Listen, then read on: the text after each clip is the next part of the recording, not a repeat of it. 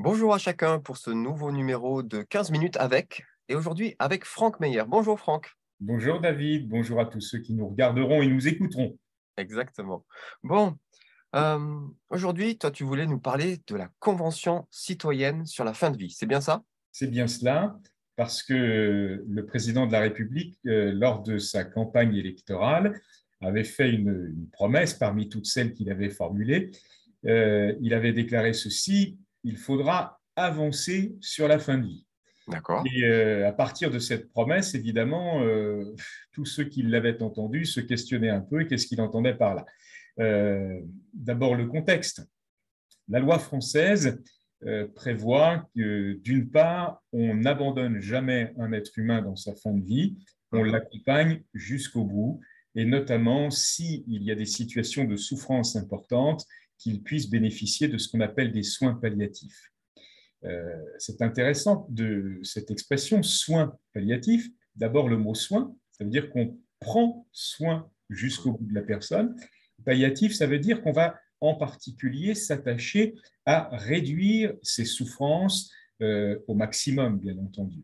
Et même si la réduction de ces souffrances avec les traitements administrés devait écourter, je vais dire, de quelques jours, de quelques heures la vie, eh bien, c'est de toute façon le soin que l'on va vouloir privilégier, et ceci jusqu'au bout. La loi aussi, elle prévoit qu'on euh, ne fasse pas de traitement disproportionné sur la fin de vie. Euh, il y a autrefois, on résumait cela avec ces mots, pas d'acharnement thérapeutique. Mhm. Donc, euh, c'est une loi d'équilibre. Alors, cette loi d'équilibre, elle a été, on la doit d'abord à un député euh, médecin lui-même, le député Leonetti, en 2005. Et cette loi Leonetti, elle a été retouchée en 2016 parce que, notamment par un autre député, M. Claes, qui lui voulait introduire dans la loi française des principes euh, ouvrant la porte à ce qu'on appelle l'euthanasie. Mhm. fait d'administrer la mort à quelqu'un. Ce n'est pas du tout le même état d'esprit que celui que je viens d'exprimer tout à l'heure, bien entendu. Donc, il y a eu en 2016 une loi qu'on a appelée Claes-Leonetti. Qu'est-ce qu'elle a fait comme différence? Eh bien, d'abord, elle a autorisé ce qu'on appelle une sédation profonde et continue pour une personne qui serait en fin de vie, ce qui n'était pas autorisé. Donc, c'est quand même un acte qui peut toujours être dans le champ du soin, mais mhm. qui peut aussi dévier dans le sens de l'administration intentionnelle de la mort. là, on a un point de fragilité. Et le président de la République voulait aller plus loin. D'accord. C'était ses déclarations. Alors, évidemment, euh, ça pose problème. D'abord, ça pose problème sur un point de vue éthique.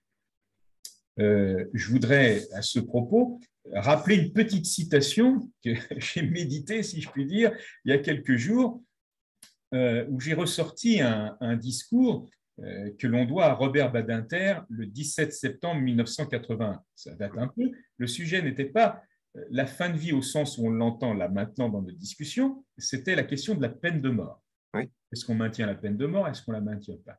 Et voici ce que Robert Badinter avait déclaré dans son discours, j'en cite un extrait, donc devant l'Assemblée nationale. Pour ceux d'entre nous qui croient en Dieu, lui seul a le pouvoir de choisir l'heure de notre mort. Et ce fut pour lui un des arguments pour dire on n'a pas à administrer la mort.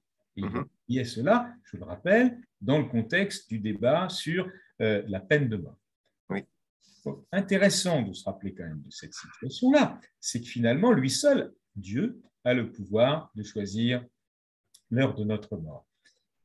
Quand on approche de la fin de sa vie, c'est toujours la vie. Et ça, c'est quelque chose qu'il ne faut pas oublier. Hmm.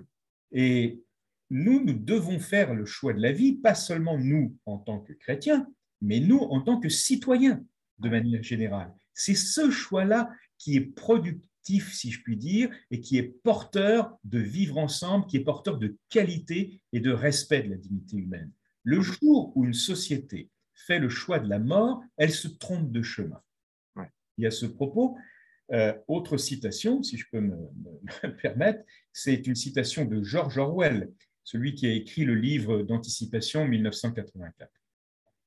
il avait des mots très très durs parfois à l'égard du discours politique. Et il déclare Le langage politique est destiné à rendre vraisemblables les mensonges, respectables les meurtres. Et c'est bien le sujet. Mhm. On craint aujourd'hui de très nombreuses associations, également la Société française de soins palliatifs, également euh, les, représentants euh, des médecins et du monde de la santé, craignent tout simplement que le discours politique essaie de rendre acceptable ou respectable ce qui n'est qu'un meurtre. Parce que administrer la mort, alors évidemment, moi j'emploie le mot meurtre, je dis administrer la mort. Mais mhm. quel est le langage politique utilisé? Eh bien, il est aussi euh, étonnant, si je puis dire, puisque on nous parle, euh, on nous dit qu'il il existe un chemin éthique pour une aide active à mourir. Mhm. Une aide active à mourir, c'est bien le fait d'administrer la mort. Donc on peut mettre les mots que l'on veut arranger comme on veut bien, il n'empêche que la réalité derrière, elle est bien, euh, elle est claire. Et donc, euh, pour euh, aller dans le sens de notre sujet précisément, le président de la République voulant avancer sur la fin de vie, nous, au Comité protestant évangélique pour la dignité humaine, ce qu'on note, c'est qu'il veut surtout avancer sur la fin, mais moins avancer sur la vie. Et c'est ça qui nous inquiète. Hmm. Alors, côté méthode, euh, il a décidé de réunir une convention citoyenne. Euh, peut-être faut-il expliquer ce que c'est. Hein. C'est-à-dire 150 personnes tirées au sort qui vont devoir réfléchir pendant trois mois aux questions qui, qui leur sont posées. Est-ce que je peux me permettre une boutade? Oui. Est-ce que si, est-ce qu'on peut se permettre de dire si la convention citoyenne sur euh, euh, la fin de vie a le même impact que la convention citoyenne sur le climat, on risque pas grand-chose. Mais c'est bien dit, le parallèle est bien fait. C'est que le risque, et le risque politique pour le coup, de faire appel à une convention citoyenne, c'est d'en faire un simulacre de démocratie. C'est de dire, on vous donne la parole, mais au bout du compte, ce n'est pas vous les décideurs. Et c'est ça le, hiatus qui existe entre euh, la tension démocratique, qui existe entre ce qui va être affiché d'une part, c'est-à-dire le dialogue, hmm. l'écoute, la réflexion, et ce qui sera fait d'autre part, c'est-à-dire la décision. Hein, qu'on se rappelle le grand débat ça a été quelque chose d'incroyable en 2019. Partout en France, on a fait remonter des cahiers de doléances. Mm. qu'il en est resté. On se rappelle euh, la consultation sur la bioéthique, par exemple. Les Français, dans leur euh, grande majorité, je parle de ceux qui se sont exprimés, je ne parle pas de ceux qui ne participent pas, mm. mais on dit au gouvernement ne modifiez pas les règles d'accès à la procréation médicalement assistée. Le gouvernement n'en a pas tenu compte. Mm-hmm. Là, tu as parlé de la Convention citoyenne sur le climat. On a le sentiment parfois que les montagnes accouchent de souris, il faut quand même le dire. Et, là, ben, c'est la crainte que tout le monde a, David.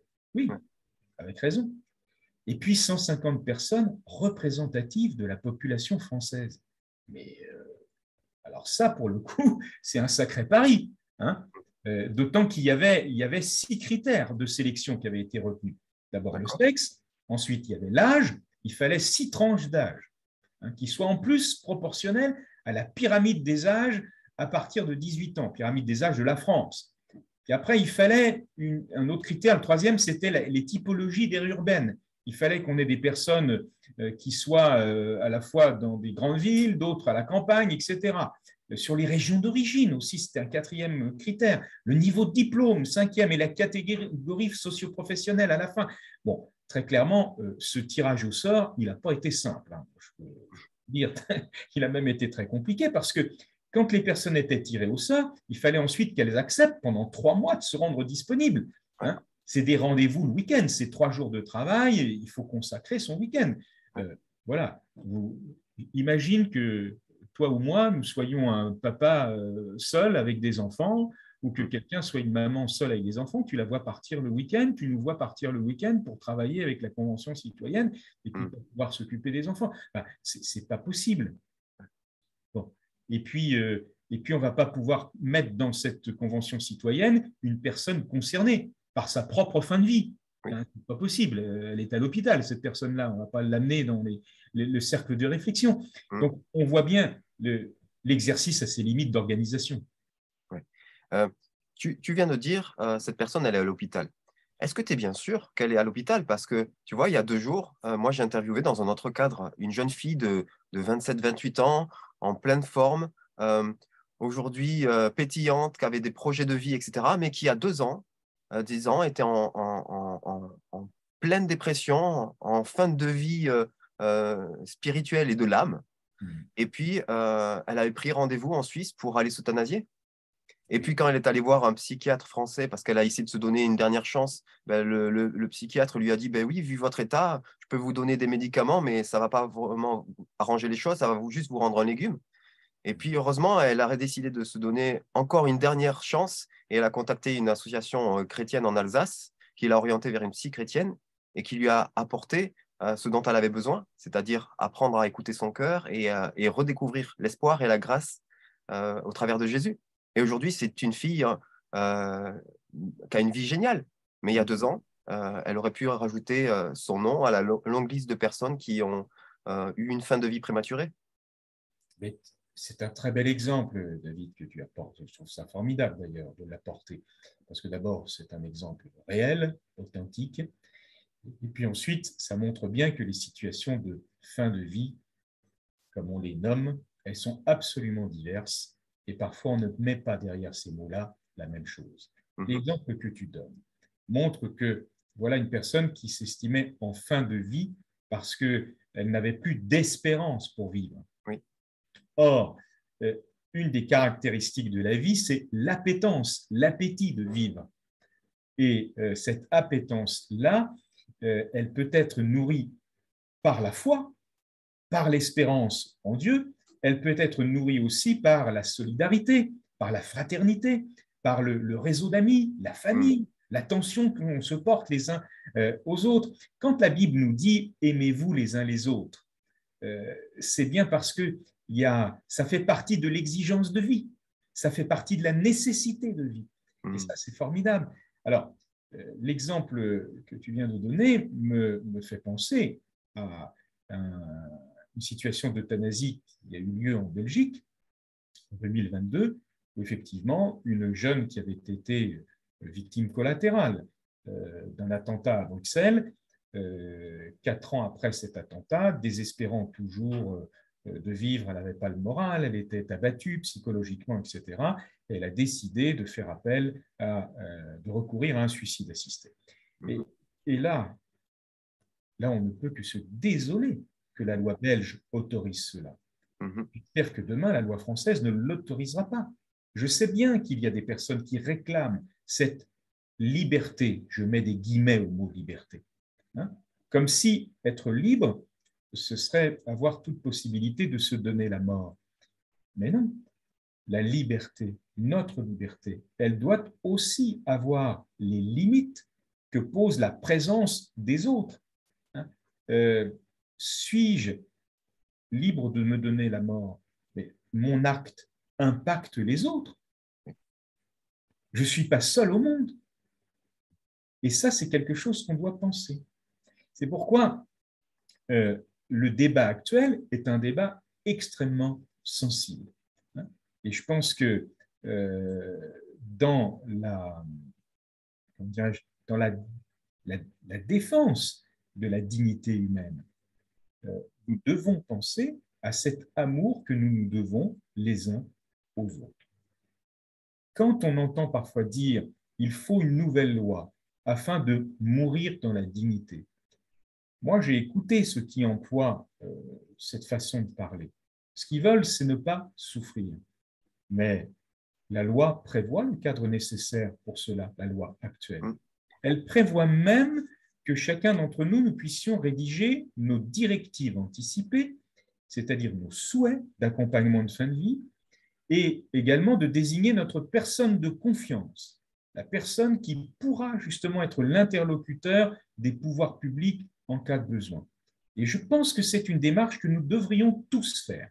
À ce propos, le, CPDH a publié un petit euh, encart, enfin c'est un petit livret, c'est très très petit, ça s'appelle justement Pour ma fin de vie, je choisis. À l'intérieur de ce petit fascicule, on peut désigner sa personne de confiance et puis on peut rappeler ce que l'on croit juste et bon pour notre fin de vie. Ce petit document est téléchargeable sur le site du CPDH, www.cpdh.org. Je mettrai le lien en dessous. On peut l'avoir justement en version papier, on peut l'obtenir aussi en version papier. C'est très facile, mais c'est utile et la loi prévoit ça. Donc, utilisons ce que la loi nous prévoit. Bon, merci Franck pour euh, ce temps, cette interpellation. Euh, je retiendrai quand même que ce besoin euh, d'être aimé et d'aimer et cet espoir. Cet espoir dont notre, notre société a désespérément besoin et puis peut-être cet appel à chacun d'entre nous d'être porteur de cet espoir et de cet amour les uns pour les autres. Totalement. C'est ce qu'il faut faire. C'est en nous aimant les uns les autres que l'on peut apporter toujours plus de vie à la vie. Merci beaucoup Franck. À très bientôt. À très bientôt.